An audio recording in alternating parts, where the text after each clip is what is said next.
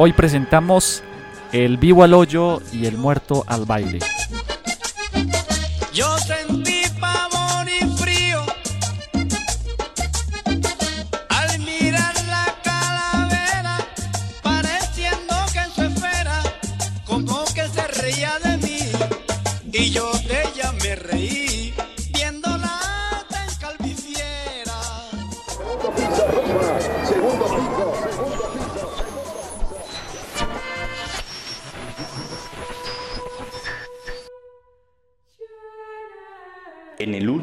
de la creación, presuntamente un domingo, Dios dijo, hagamos al hombre a nuestra imagen conforme a nuestra semejanza. Y el hombre, conforme a su imagen y semejanza, creó a Dios. Templos, pinturas, vitrales, novenas, veladoras, estatuas, medallas, estampitas, muñecos, bebedizos, libros, oraciones, camisetas y todo cuanto adminículo se pueda usted imaginar ha sido creado y adaptado al mercader de la fe.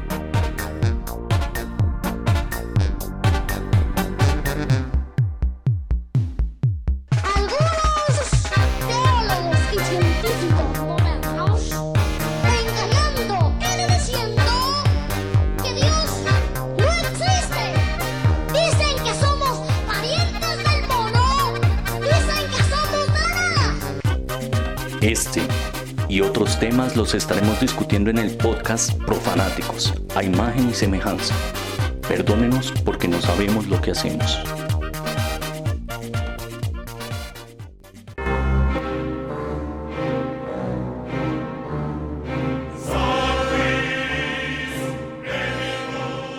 Hola profanáticos, espero que se encuentren muy bien. Bienvenidos a este tercer podcast con un tema que causa miedo y que yo creo que es tabú incluso en muchas culturas como en la muerte. A propósito del Halloween y todas estas fiestas que están por vivirse el fin de semana.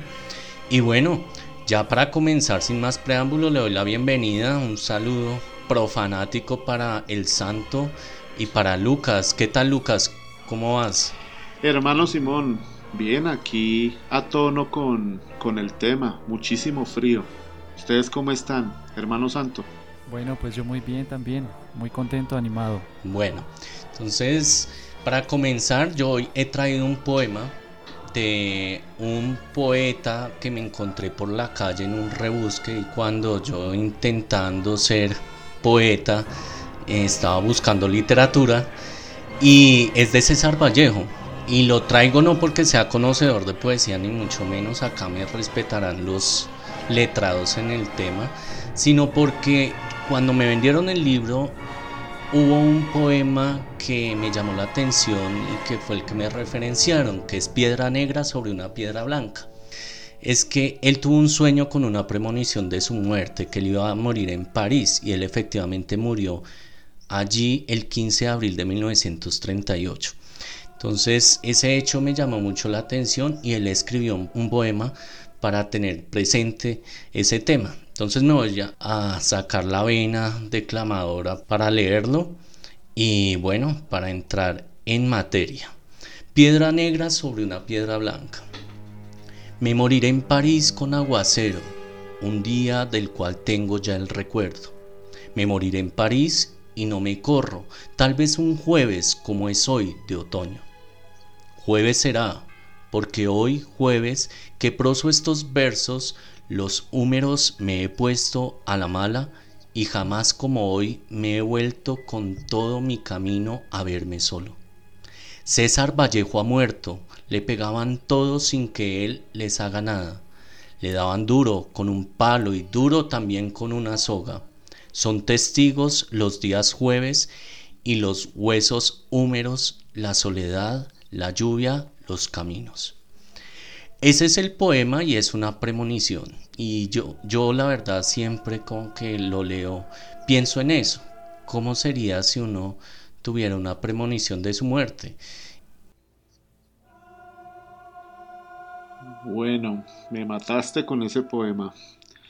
Eh, sobre la premonición de la muerte, sobre mi muerte, pues hay como muchas variables, ¿no? Que lo dejan a uno pensando. Una es el cómo y otra es el cuándo. Pero lo que sí es fijo es que durante el velorio voy a organizar una lluvia de sobres porque realmente eso de morirse es muy caro. Entonces es Por estos tiempos, ¿no? en cualquier época. Entonces es una lluvia de sobres sobre las obras. Mi- mis obras completas. ¿Y tú, Santo, lo has pensado? Bueno, pues la verdad no, no le echo tanta cabeza al asunto. Sí he pensado como también en esos tiempos o, las formas, pero como que no ahondo mucho en el asunto. Eh, yo me imagino es más como después de muerto. Me imagino botando mis cenizas en el mar. Ok. O sea que si, si te incineran no te revolcarías en tu tumba y eso ya es un punto a favor. Ajá, sí. Pero egoísta con los gusanos que no tendrían que comer. En fin, yo realmente Con el gusano que no muere, dice. El gusano que no muere. Bueno, pues yo siempre he pensado es en morir durmiendo. Y es que acá yo creo que el miedo no es tanto a la muerte misma, sino a la forma de morir, ¿sí? Y yo no sé ustedes qué piensan, pero yo creo que la gente tiene muchos imaginarios respecto a la muerte. Claro, de hecho, yo he podido hablar con varias personas y a mí me gusta mucho el tema de la muerte, me parece un tema muy interesante. En ocasiones cuando hablo con, con personas, con amigos, con conocidos o desconocidos, y surge el tema de la muerte, eh, siempre está como esa constante, ¿no? Esa constante al miedo a morir, como a la forma en que voy a morir, entonces algunos se imaginan que ahogándose o que cuando se está el accidente, bueno, en fin, ¿no? Entonces como que la muerte eh, se convierte como en ese enemigo, como en esa tragedia de vida siempre, y no la asociamos con la vida, no la asociamos con la vida, no la asociamos con el devenir, ¿sí? Entonces yo aquí traigo a colación esto porque digo, al final la muerte no se entiende sin la vida y viceversa. Sin embargo, es algo que en el imaginario colectivo, en el imaginario común, eh, la gente siempre vive como con ese constante temor, ¿no? Entonces, eh, digo que la muerte nos hace creativos, o más, la conciencia de muerte nos hace creativos, ¿sí? nos impulsa a vivir. Entonces, ese vínculo de la muerte con la vida, como diría San Francisco de Asís, pues como esa hermana, ¿no? Que siempre llevamos y que ahorita en el podcast vamos a desglosar. Entonces, como que eso me, me inquieta un poco y me parece interesante. Pues realmente yo creo que hay una inquietud sobre ese buen vivir, pero el buen morir que además dentro de la filosofía cobró mucha relevancia, ¿no? Pero realmente si uno se pone a mirar en la historia, el buen vivir y el buen morir es algo que fue propio también de las primeras comunidades de humanos, ¿sí? donde especialmente con el cristianismo el buen morir era una clave también para alcanzar la salvación. Y eso tuvo gran incidencia en América Latina a propósito de la devoción de la muerte, donde hubo unos sincretismos religiosos, pero yo creo que los más destacados y de los que podríamos hablar el día de hoy es de San la Muerte, en el caso de la Argentina, bueno, el litoral del Cono Sur, y la Muerte Santa, que pareciera que fuera la misma, pero realmente son dos devociones completamente distintas. Por lo menos la Santa Muerte tiene mucha fuerza allí en México. Sí, claro, aunque una- es una devoción relativamente nueva eh, en cuanto a símbolo ¿no? de la Santa Muerte, eh, tiene un preámbulo, tiene todo un antecedente y es toda la cosmovisión prehispánica y también lo que llegó también con, con la narrativa católica. Y entonces ahí se va uniendo, ahí se va emparentando y bueno, también tiene algo de santería, todas estas cosas. Lo interesante es que pues se habla de la muerte, sin embargo me parece muy curiosa cuando dices que eh, el- el- la, la muerte en Argentina, pues en este caso este, este, esta devoción es masculina, aquí es femenina porque también se asocia incluso con la Virgen de los de los olvidados, ¿no? De los Olvidados olvidados. de Buñuel. Sí, lo que pasa es que en, bueno, hay- detrás de San la Muerte hay como muchos mitos, pero quizá el más reconocido es que San la Muerte era un jesuita que haciendo un ayuno por ser rebelde allá en la, en la época de las reducciones jesuíticas que se dieron sobre todo en Paraguay, decidió hacer una huelga de hambre con un bordón y su túnica y aguantó tanta hambre que terminó por allá olvidado y cuando lo encontraron era el solo esqueleto con la túnica y ese callado porque realmente no es la guadaña que uno encuentra ¿sí? creo que parte de esa iconografía pues corresponde a lo que se heredó de la Edad Media donde ya comenzaba a hablarse de la muerte como una señora, ¿sí? O como un ángel también en un sentido más masculino.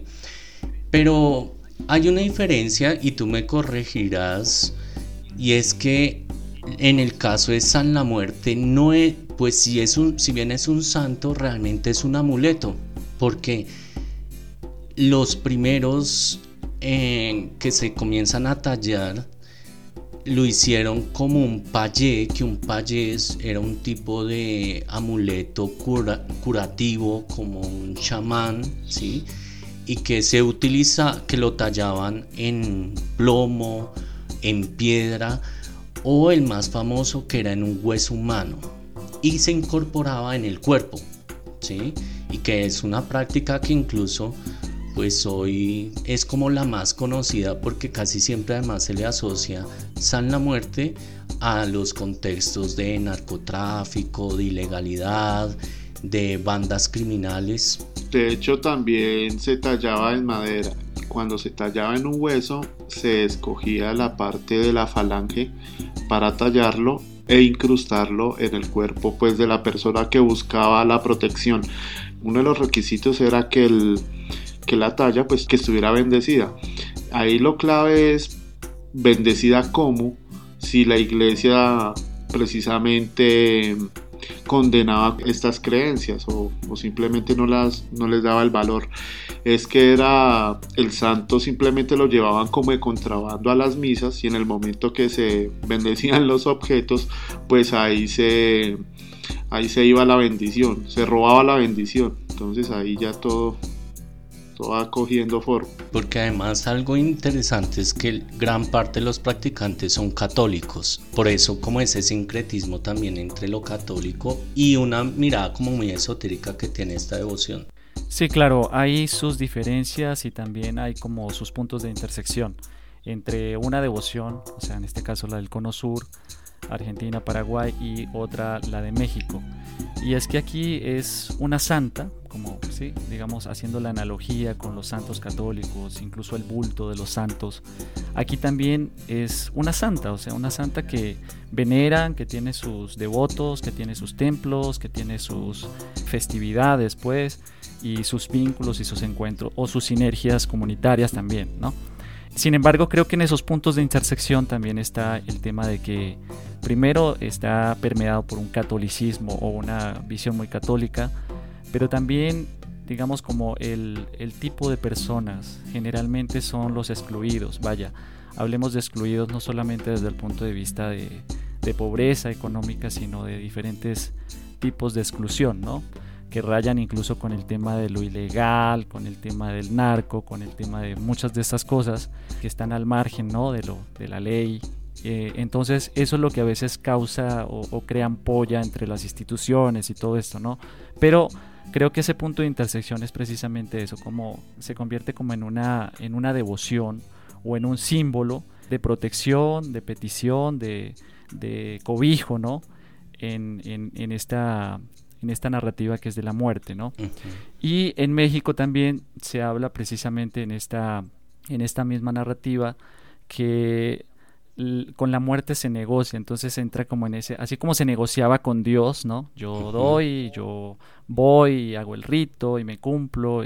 Aquí también, o sea, es un tema de prolóngame o ayúdame a prolongar la vida, ¿no? O sea, espera un poquito más porque entonces llega como ese tema de negociar, ¿no?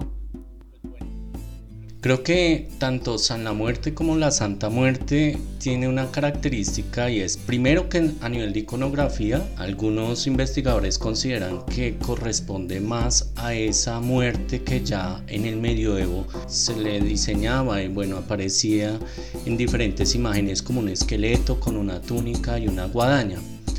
Por ejemplo, en las pestes que, que conocemos de la Edad Media, pues ya comenzaba esa iconografía. Y probablemente esa es una imagen que llegó pues en la época de la conquista acá a América Latina y va tomando una fuerza relevante, en- especialmente en los contextos populares. De hecho, ahorita, bueno, estamos hablando de, de los extremos, ¿no? Nosotros ubicados en Colombia hablamos del extremo hacia la parte de arriba que es México, hablando pues en, en lo que comprende lo que es Latinoamérica y el cono sur, pero pues esta devoción se ha ido extendiendo por varios países de Latinoamérica. De hecho, aquí en Colombia ya se ve la figura de la muerte, de San la Muerte en, en los mercados de esotéricos. Y en el Ecuador también es una devoción relativamente nueva y la persona que, que inculcó esa devoción por, por la Santa Muerte en Ecuador es una señora que vive hace 30 años en Quito, la señora es colombiana. Y ella ya empezó a crear su propio templo allá de, de, la, de la Santa Muerte. Yo también quisiera rescatar como dos partes eh, de, esta, de esta devoción. Y, o sea, creo que hay un trasfondo político y un trasfondo sociológico dentro de estas devociones también. Sobre todo, ya lo decíamos, eh, los excluidos o las personas que están como marginadas son las que tienden a, a vincularse con este tipo de devociones y es muy evidente tanto en la Santa Muerte como en, la San, en San la Muerte, ¿no? Eh, esta falta de garantías del gobierno, esta falta de, de- de seguridad, ¿no?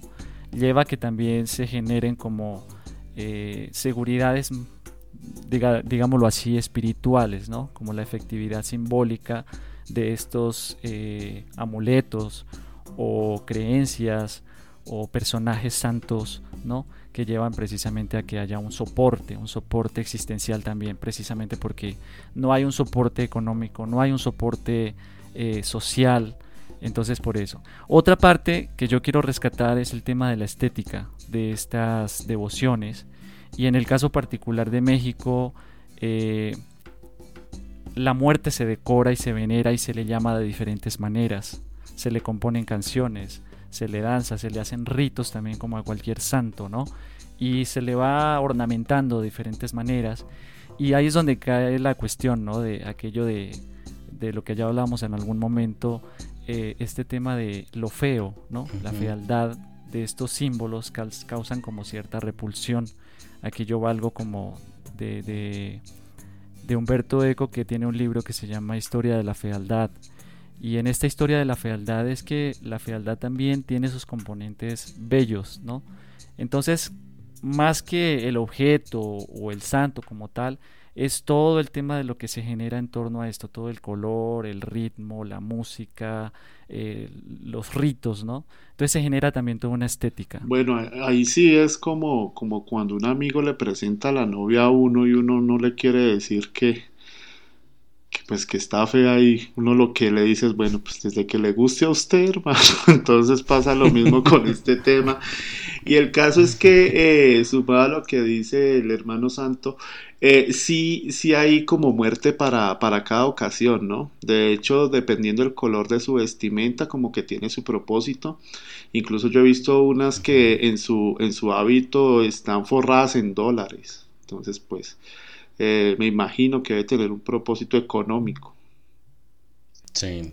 Y bueno, y a la San la Muerte y a la Santa Muerte, pues se le puede pedir tanto favores buenos como favores malos, es decir, de aquellos que pueden hacer daño o para alcanzar, lograr la vuelta que toca hacer, como que se presta para eso. En fin, yo creo que este es un tema que podríamos abordarlo en otra oportunidad también porque hay mucho por hablar de estas dos devociones, pero acá lo importante es que son dos devociones que son completamente distintas en muchas cosas, pero sobre todo distantes de lo que podría asociarse con el Día de Muertos, ¿no? De hecho, ahí antes de que se me escape, uno de los propósitos principales en torno al amuleto de San la Muerte es que lo proteja de la misma muerte, de que lo proteja de una muerte violenta. Es, un, es como la consigna principal allí. Y también estaba en la muerte también aquí en México es precisamente eso. O sea, como que me vuelvo amigo de la muerte para que me proteja de la muerte. Ok, pues bueno, son dos devociones que nosotros pues vemos, estamos comenzando a ver, casi siempre asociadas, como lo decíamos, a contextos de ilegalidad, pero devociones que realmente hoy están rompiendo fronteras y que ya son muchos los adeptos, incluso no solo de clases populares, como se ha señalado o como existe en el imaginario, sino de personas que realmente han comenzado a ver la muerte desde otra perspectiva, no desde el temor, sino desde algo a lo que se le puede pedir y conseguir ese favor de la buena muerte, ¿no? Entonces, para rescatar un poco esto, hoy quiero presentarles un tema que es en torno a San la Muerte. Dentro de la importancia de San la Muerte está el tallador.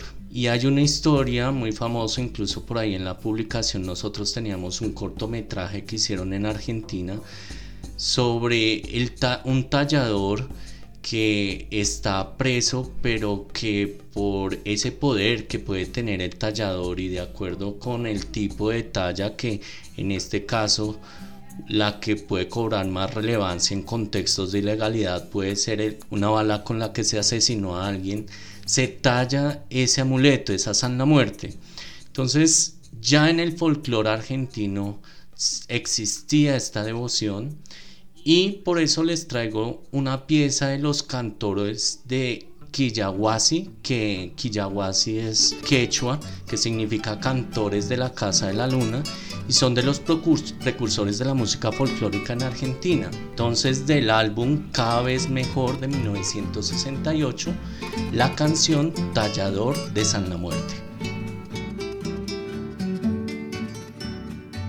Tras de los muros rosados de la cárcel de Corrientes está Cirilo Miranda, tallador de San santa liliana al Sansón y al San Alejo, regalando una esperanza en un pedacito de hueso. Viene llegando el 15 de agosto, ese es el día que trae la suerte y ya se están preparando para la fiesta esa la muerte. Con amor y devoción festejan todos los correntinos creyentes, mientras detrás de los muros Cirilo Miranda duerme y en su oscura celda alumbran los ojos de San.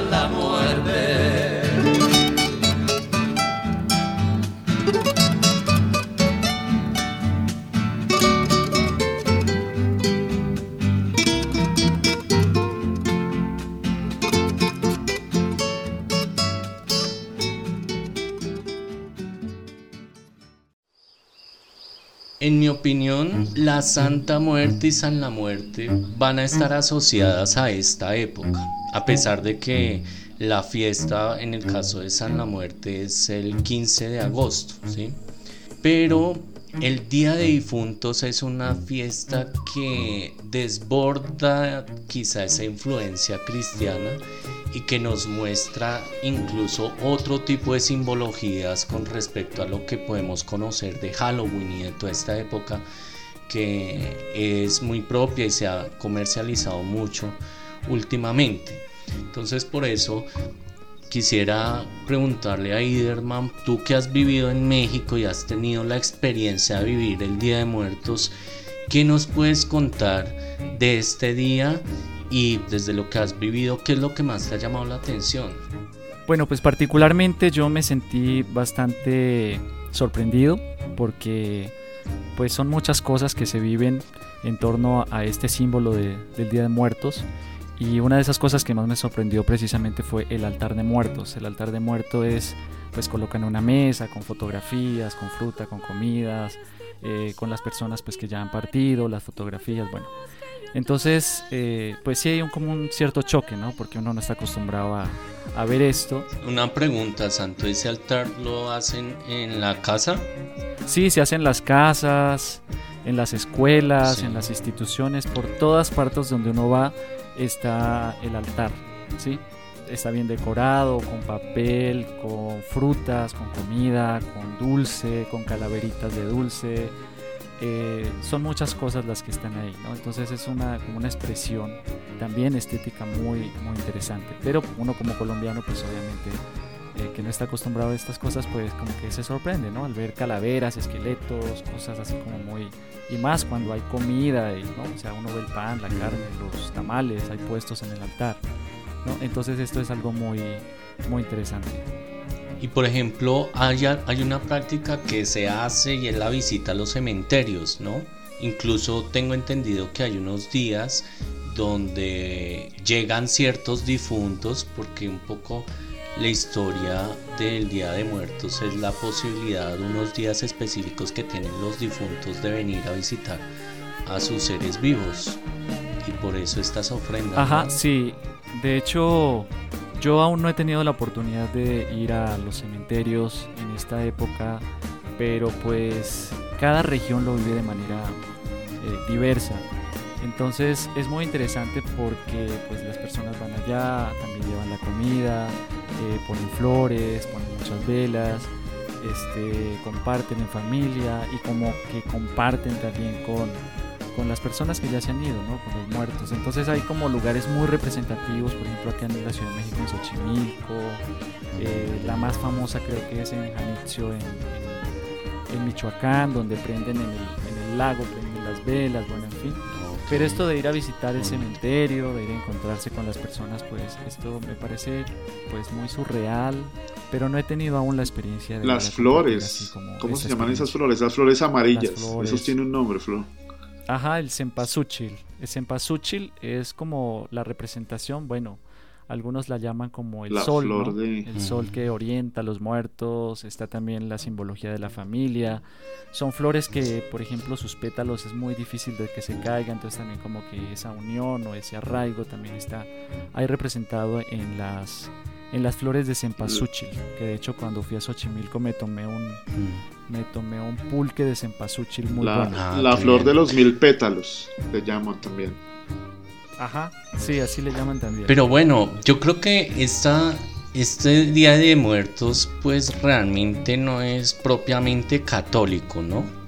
O sea, yo creo que ahí también hay una cosmovisión más ancestral sobre la muerte y yo creo que en eso cambia muchísimo la visión occidental que tenemos de ese miedo y ese sí, temor, también ¿no? Esa hibridación o esas intersecciones entre una cosmovisión, en este caso la, la mesoamericana y también la católica, o sea, no es netamente católico. Ahorita pues la mayor parte de los altares y bueno, vaya, los cementerios y todo esto pues tienen mucha simbología católica, pero pues todo esto también tiene un antecedente, ¿no? De cómo veían.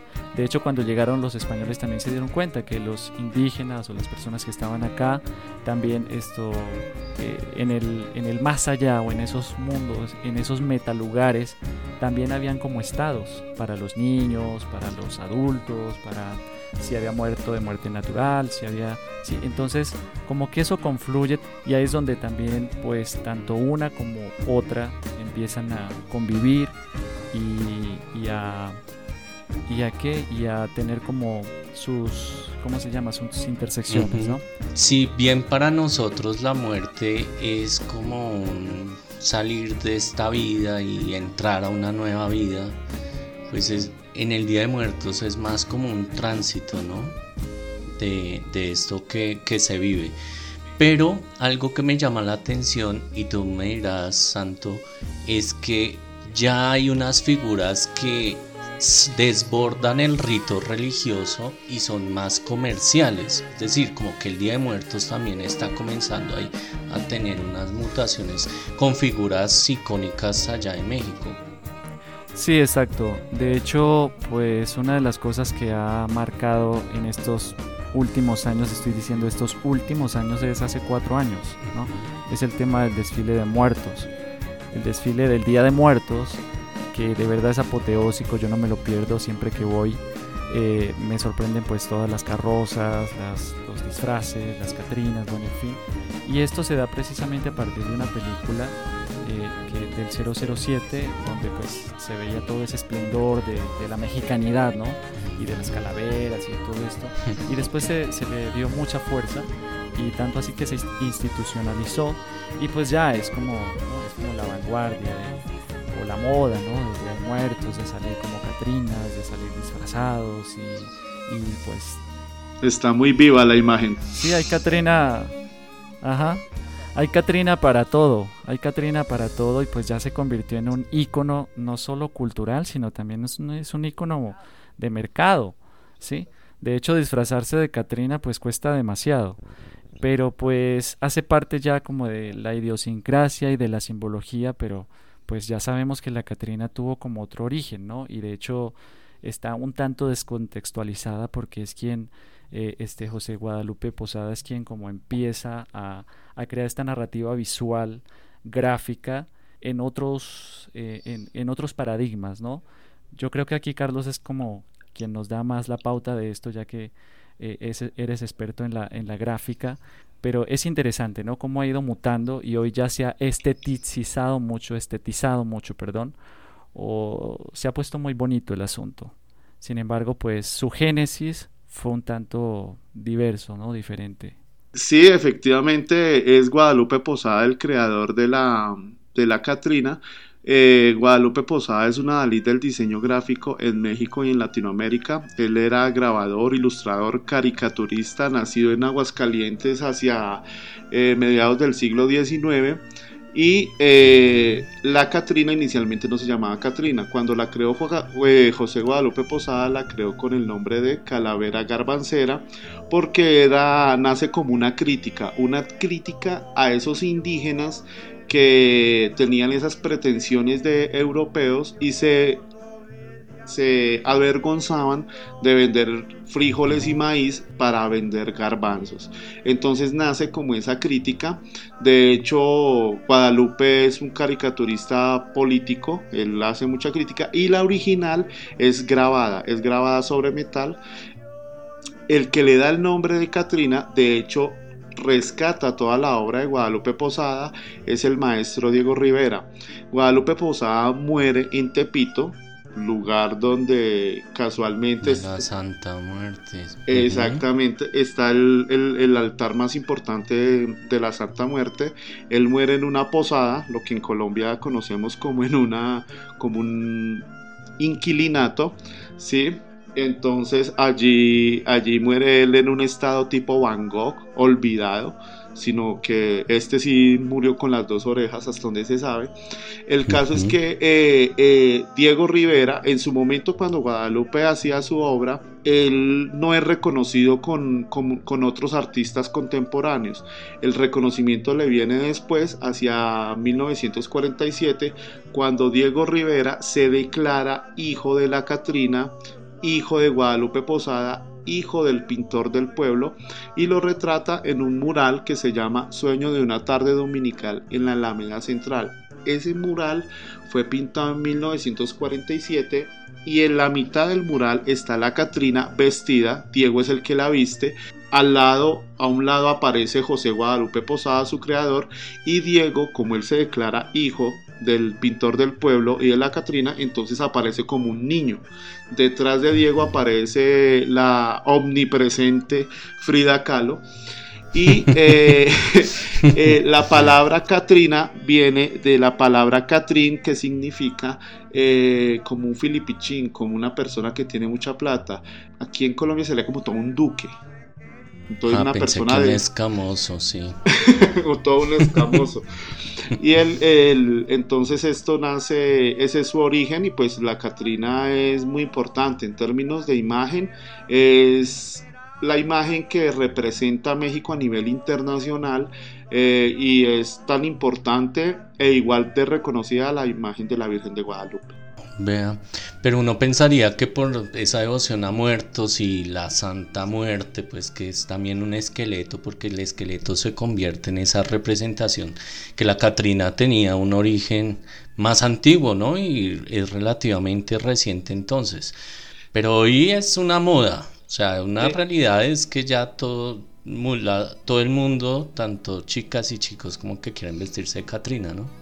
De hecho, el pueblo mexicano se empieza a, a, identificar con, con, el tema de, de, las Catrinas porque precisamente en las, en las caricaturas que hacía Don Lupe, él colocaba, no solamente fue la Catrina, la del sombrero con, con flores, sino hizo varias escenas, recreó varias escenas de la cotidianidad mexicana y todas aparecían, era solo esqueletos, en fiestas, en comidas, en piñatas, y él decía al final todos vamos a terminar siendo una calavera entonces era esa era ese esa parte como de humor cierto porque ahorita estábamos hablando de la de la muerte del miedo a la muerte pero aquí ya es recibir la muerte con humor se hacen bromas es completamente es darle la vuelta al sentido de la muerte. O sea se vuelven sí. amigos de la muerte juegan con la muerte y bueno, y creo que a propósito pues de todo el merchandising que hay detrás de esta figura, pues también hay como que se han comenzado a mezclar con el tema del Halloween, porque es que algo que, que me llamaba la atención, porque uno diría, bueno, las coincidencias Día de Muertos, eh, miran, si miramos un poco en la historia del Halloween también, desde por allá, los bárbaros y las fiestas que incluso se celebraban en los celtas, pues todo como que coincide hacia ese 31 de octubre. Pero en realidad es una fecha que tiene una correspondencia más asociada al tema de las estaciones. Sí, de hecho, pues son coincidencias simbólicas y coincidencias eh, epocales. Para estas fechas es eh, cuando va terminando el otoño, va empezando el invierno, y pues el tema de la muerte también tiene que ver con temas agrarios, bueno, en fin. Y en este caso, cuando hablamos del, del, paradigma cristiano, pues desde el, paleocristiano, desde los inicios, las primeras comunidades se reunían a honrar a los muertos, sobre todo los mártires en las catacumbas. Las catacumbas no solamente como para esconderse de los romanos, sino que era eh, un tema funerario festivo, ¿sí? Ya después eso empata con, con el tema grecolatino y las festividades que también habían y se le dio mucha fuerza también sobre todo en la parte nórdica cuando ya hay ese encuentro entre el mundo bárbaro, el mundo nórdico con el mundo grecolatino y desde la visión celta pues también se empieza como, como a esto y por eso bueno ya ahorita John nos vas a decir más o menos cómo fue que se dio esa intersección y a lo que voy es que ese camino pues viene de lo católico y después viene y empata también eh, converge o confluye con, el, con la cosmovisión mesoamericana que también fue una coincidencia simbólica y coincidencia epocal. ¿sí? Entonces, como que esos vínculos son interesantes analizarlos porque no vienen solo de, de, de, de, lo que conocemos como Día de Muertos y ya después Halloween, sino que tiene todo un preámbulo, ¿no? Todo un preámbulo antiguo. Con lo que dices un poco de esas primeras comunidades cristianas, creo que pues eso ya entra eso uno a preguntarle realmente si el temor fue infundido en la Edad Media en torno a la muerte. Pero algo cierto es que el Día de Difuntos, por lo menos en el cristianismo, se celebra en vísperas al Día de los Santos.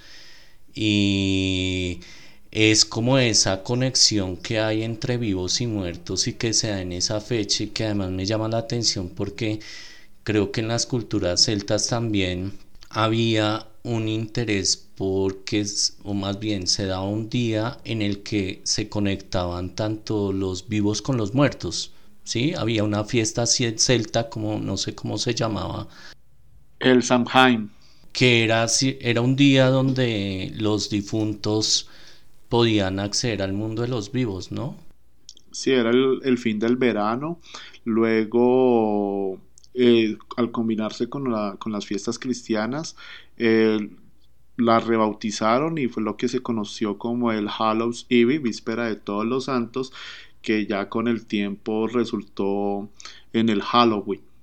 Y a los Estados Unidos, que es donde, donde se vive muy fuerte la, la, fiesta, o que es donde se ha gestado como toda esta iconografía y todo este llega es precisamente por los irlandeses y la, el Halloween como lo conocemos actualmente realmente no lleva ni siquiera 100 años, o sea, con, todo su, Mm. con todos sus componentes, el tema de los colores, porque eh, tiene sus propios colores, el color violeta, el color naranja, el color negro, eh, personajes como las calaveras, que de hecho la- la- las calaveras, las calabazas, las calabazas también tienen un origen Mm. que también viene de una tradición, de un cuento irlandés, que es la de Jack, la- Jack y su linterna, que hacía inicialmente linternas con nabo, con nabos. Un- la, la- la- la leyenda habla de un, de un tipo que, que se queda deambulando por ahí con, por unas apuestas que había hecho con el diablo, entonces no lo dejaban entrar al cielo, tampoco al infierno, entonces quedaba ahí como en el limbo. Y para alumbrar su camino, pues inicialmente eran hacia linternas con nabos, después ya es con, con calabazas, pero el tema de las calabazas era porque ya era más fácil que tallar que un nabo, ¿no? Un nabo realmente es muy pequeño. Sí. Entonces, todo eso se va sumando. El tema de las brujas medievales, los murciélagos. Los murciélagos era porque eh, cuando se hacían las fiestas en el Samhain y se hacían hogueras ahí como para ambientar la fiesta y tal, entonces los, los murciélagos les gustan los moscos, los moscos buscan el calor. Y entonces llegaban los, los murciélagos, en esa época la única forma de ver un murciélago era al calor del fuego. Y ahí llegaban los murciélagos y, y se veían las siluetas de los mismos, las máscaras incluso, como todo este sincretismo y todas estas fiestas en la Edad Media, cuando se iba a celebrar la fiesta de los muertos, entonces también se emborrachaban y como a los manes les daba pena que los vieran, y entonces pum, se ponían su máscara. Entonces todo este tipo de cosas van llegando y van sumando y van sumando. Sí. El origen del take or treat o lo que llaman trato o truco, dulce o truco, también viene porque es que era, ya cuando el Halloween está en los Estados Unidos, eh, el 31 se prestaba para la época donde se hacían bromas y por lo general las bromas ya se estaban pasando de revoluciones y alguien salió y dijo, no venga, ya estoy cansado de que cojan la casa, le tiren huevos, se me tiren los vidrios, pues venga a ver, hacemos un trato. Entonces el trato consistía en darles algo de comida, ya también se incorporan las manzanas de dulce, que es lo que después da origen a los dulces, y estamos hablando ya de un Halloween comercial más o menos hacia los años 20, donde se diseñan los primeros disfraces para los niños, disfraces de papel, eh, donde también entran a, a jugar otro, otras cosas, las marcas de chocolatinas, entonces se reemplaza las, las manzanas de dulce, empezando porque también hay un mito urbano que en estas calabazas por dentro tenían cuchillas o alfileres y entonces no, reemplazaron las, reemplazaron las, las manzanas, donde las venden, para darlas ahorita. Para darlas ahorita Y- para el 31. A más de un chicuelo. Terrible. Y el, y el, Esas sí estaban, estaban peores que la manzana de... de- bueno, la otra manzana por lo menos daba placer, pero esta. Y- pero entonces allí se empiezan a incorporar también la- lo que te digo. Entonces las, las grandes marcas de dulces empiezan a hacer su, su octubre ahí. Y eh, algo que ayudó como a, a, a solida- al- a- a hacer que esta fiesta se, se, se solidifique es eh, un programa, un, especial de televisión del año de 1966 que se llamó La Gran Calabaza de Charlie Brown y es el primer programa dedicado al entorno al Halloween. Después Hollywood hace lo propio con la película de John Carpenter del año, del, seten- del año 78 que es precisamente Halloween y de ahí para abajo pues haga la cuenta cuántas películas se han ambientado en la, en la noche de brujas hasta nuestros días que ya el Halloween pasó realmente de ser una celebración infantil a, ser una celebración ya de adultos. Y además súper sincrética en ese sentido porque ya que los superhéroes, que las Catrinas, que los zombies, entonces la fiesta zombie, en fin, hay cualquier cantidad de combinaciones o del santo o de Lucas, yo qué sé, pero hay de todo, ¿no? Y creo que en cuestión de disfraces ahí sí que entre el diablo y escoja en su día, porque realmente las estéticas son muy variadas. Sí, a mí una de las cosas que me llama la atención es que, que esa contraparte en esta, en esta visión, sobre todo en esta visión contemporánea como tan positiva de la vida, ¿no? De lo bonito, de lo bello, de lo positivo, bueno, en fin, eh, siempre pervive esta contraparte, o sea, el binomio entre vida y muerte siempre están ahí, eh, entre lo bonito y lo feo, entre lo macabro, entre lo contradictorio. ¿sí? Y creo que en estas eh, festividades o símbolos que se celebran, pues también confluye eso, ¿no? Como esa contraparte.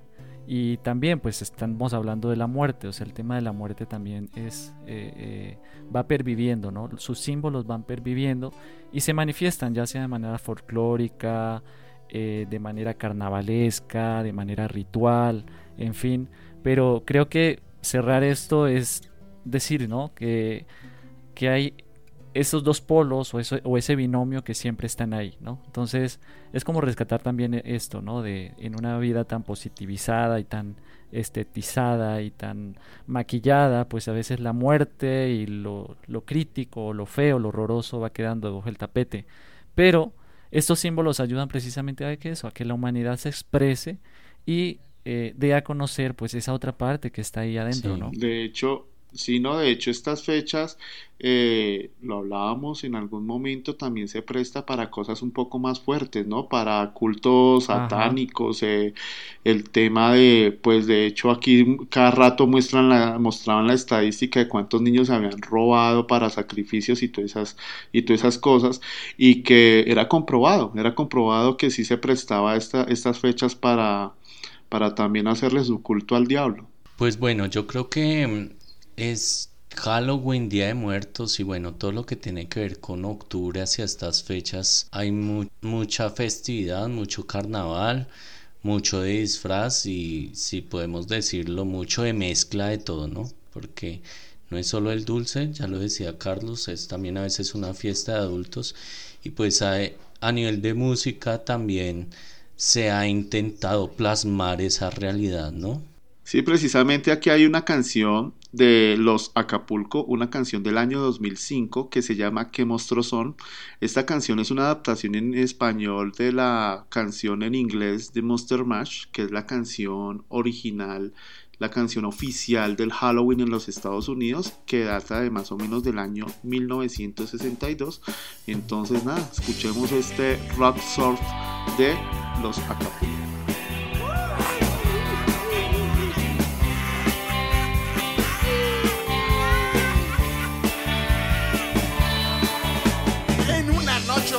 De terrible tempestad, allá en Zacazonaban empezaron a gritar. Los monstruos tenebrosos, Frankenstein y Blackaman, comieron quesadillas de vampiro con pipián. A ver, niños, siéntense en mis piernas. Les voy a contar historias de monstruos. A ver, niño, no te asustes. Bailaba la llorona en los brazos de Aquaman y Drácula violaba al compás de cha cha cha. Morticia se peinaba con cajeta y aguarrás. Mientras el hombre lobo aullaba sin cesar. Agarren a ese chamaco que no se me escape. Encuéntralo, Frankenstein.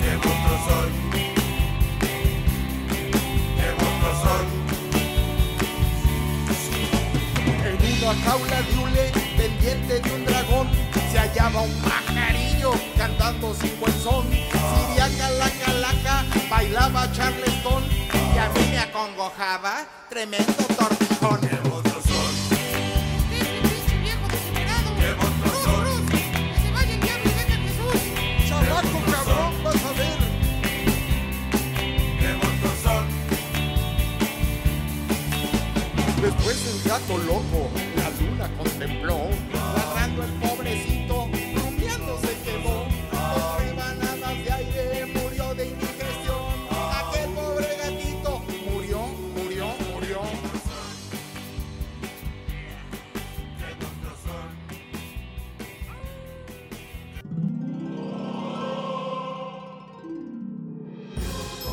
Interesante toda esta historia y creo que igual quedan muchísimos datos por fuera porque es años de historias a través de los muertos y desde diferentes perspectivas, ¿no? A nivel de lo cultural, desde las lo prehispánico, lo celta, lo nórdico, lo europeo, lo romano. Y pues bueno, una realidad es que hoy Halloween y Día de Muertos son dos fiestas que se fusionan y que nos muestran diferentes realidades y diferentes perspectivas, ya no solo de terror, sino incluso de burla de, ese, de esa muerte y de ese miedo que en algún momento podíamos vivir. Y eso se ha registrado en muchos filmes, ¿no? Y en muchas apuestas que se han hecho desde la cinematografía. Entonces, yo creo que qué mejor que invitarle a nuestros profanáticos algunos filmes que puedan ver por esta época y que se vayan contextualizando para este sábado 31 de octubre que ahora será un Halloween virtual porque con todas estas medidas que estamos viviendo está complicado y no se va a poder ni pedir dulces bueno de pronto pedir alguna cerveza o algún tequila a domicilio pero tocó celebrarlo en casa y disfrazarse en la casa. Entonces, ¿qué recomendados tenemos, Santo?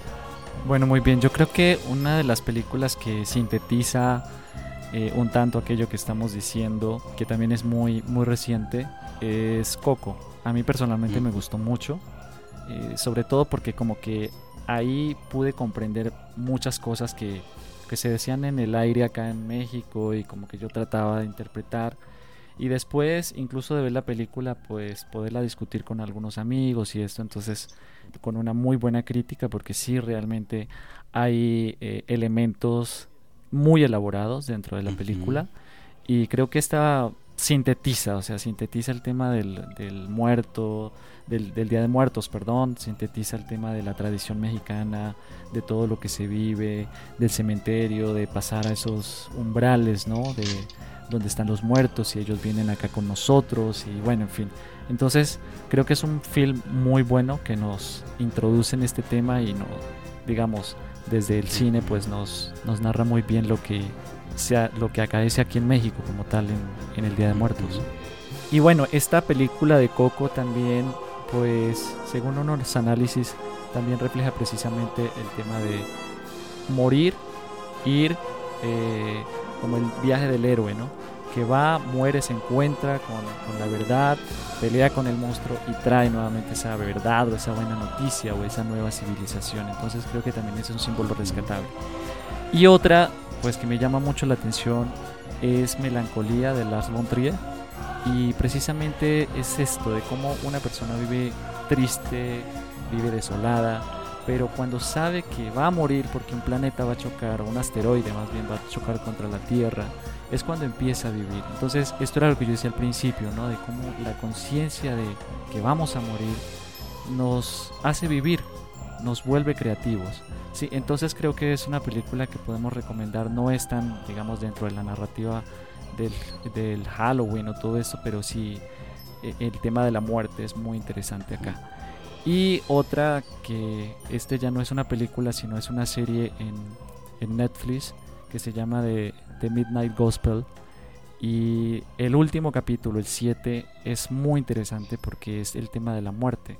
Entonces hay unos diálogos interesantísimos entre, entre Clancy, que es el personaje, y su mamá. Y ahí está toda la narración de la muerte y de la vida, del renacimiento, del morir en vida. Y al final quien se encuentra con la vida también se encuentra con la muerte. Y la muerte nos enseña a vivir y nos lleva a vivir apasionadamente, ¿no? Pero también dentro de esa muerte, eh, digamos, simbólica, ¿no? Cuando se abre el corazón y se encuentra uno con esa verdad. Y esa frase me, me, encantó cuando decía, cuanto más me acerco a la muerte, más viva me siento, decía la mamá de Clancy ahí en este, en este apartado, en este capítulo de, de esta, de esta película. Ajá. Bueno, de esta serie okay. que está en Netflix. Bueno, Lucas, tu recomendado.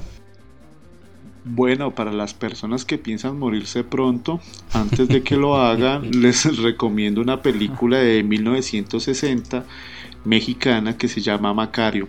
Es dirigida por Roberto Gabaldón y protagonizada por Ignacio López Tarso. Es una adaptación de una novela del mismo nombre escrita por B. Traven y está basada en un cuento de los hermanos Grimm que se llama El ahijado de la muerte, que de hecho ustedes pueden encontrar los dos títulos ahí en YouTube, tanto la, el anime de los hermanos Grimm como la, como la película de Macario, incluso la película eh, originalmente es en blanco y negro, la pueden encontrar también en, en, color. Y esta película en lo personal es una de las que más me gusta del cine mexicano, que incluso se sale de la época dorada del cine mexicano, porque es del año 60. Después de Los Olvidados es mi película favorita mexicana. Y un dato para, para, tener en cuenta es la primera película mexicana en ser nominada al Oscar. También estuvo en Cannes, entre, entre las nominadas a Cannes. En Cannes perdió con la Dolce Vita, casi nada. Pero ganó el, el, el premio en Cannes a mejor fotografía y la fotografía fue hecha por Gabriel Figueroa, que es uno de los cinefotógrafos más importante, si no es el más importante de la época dorada del cine mexicano, que incluso trabajó en Los Olvidados con el maestro Don Luis Buñuel. Mm, ok, pues bueno, yo como espero que la muerte me coja dormido, creo que dormiré en el Halloween, ya traía a César Vallejo y por ahí vi fue un filme, hay ahorita una exposición de Luis Ospina, no sé si tú la viste Lucas, y hay una película de acto de fe hablando de Jean-Paul Sartre y recordando un poco eso de que la muerte lo lleva a uno a vivir, ¿no? Entonces para los que de pronto les gusta les gustaría conocer la obra de Luis Ospina, por ahí está rondando virtualmente, por supuesto, esa exposición de toda su obra. Pues un agradecimiento a todos por acompañarnos en este espacio de Halloween, de muerte, de muertos, muertos en vida, como de pronto muchos lo estamos. Invitarlos a que visiten nuestras redes sociales, la página Profanáticos ahora con una nueva sección, ¿no? Que nos estrenamos con parábolas para que allí los miércoles, miércoles de blog, puedan acercarse a leer algunas de estas reflexiones poco acertadas que podemos tener acá este trío de profanáticos y por supuesto escuchar el podcast si no han escuchado los otros y la playlist que podremos encontrar en redes sociales. Entonces de nuevo esperamos que disfruten de este Halloween, de este Día de Muertos, que nos llamen mucho la atención ustedes por redes sociales y al Instagram. No se desnuden tanto disfrazándose o mostrando su desnudez por las redes. Y bueno, ¿qué tenemos para el próximo podcast? Santo. Bueno, para el próximo podcast tenemos en el podium a dos santos famosos, uno acá en México y otro allá en Colombia, u otra en Colombia. Eh, hablaremos de la figura de San Juditas, que tiene una devoción bastante marcada acá en México, y Santa Marta en Colombia. Dos santos, dos abogados de las causas difíciles, bien, y pues bueno, con todo un trasfondo también político, económico. Entonces, ojalá no se lo pierdan para el próximo 12 de noviembre. Y como es costumbre, tenemos acá el recomendado de cierre a propósito de Día de Muertos y de todo este contexto halloweenense que se nos ha vuelto estas festividades para esta época. Lucas, ¿qué nos tienes para hoy? Bueno, antes de presentarles la canción de Luis Ospina, la frase la muerte es el olvido. Él decía eso en vida y a él lo vamos a recordar por muchos años. No podíamos cerrar con otra canción. Nos vamos con La Llorona del cancionero mexicano, del cancionero popular mexicano. Eh, la Llorona no tiene fecha, de, de, creada, o sea, la, fecha es incierta, también carece de una letra fija, como que eh, se, se, a lo largo de su, del tiempo se fue añadiendo como eh, letras y partes a la, a la, canción que hoy conocemos. La versión más famosa internacionalmente es hecha por la señora Chabela Vargas y pues eh, han habido cualquier cantidad de versiones de, de La Llorona, versiones en, la voz de Lila Down, Lucha Villa, Lola Beltrán, Rafael, Joan Baez. Eh, en el cine también es un referente importante esta canción. Aparece en la película Frida, en el en el corto docu- en el corto animado Hasta los huesos y pues por supuesto también sale en Coco. Pero hoy traemos una versión que en lo personal es, es la que más me ha gustado y es una versión de, de una persona muy joven. Ella se llama Ángela Aguilar del álbum Primero Soy Mexicana, año 2018, la versión de La Llorona. Eh, Ángela Aguilar es nacida en Los Ángeles, California, pero es nieta de dos grandes exponentes del folclore mexicano, de don Antonio Aguilar y la señora Flor Silvestre. Entonces, escuchemos a Ángela Aguilar con La Llorona.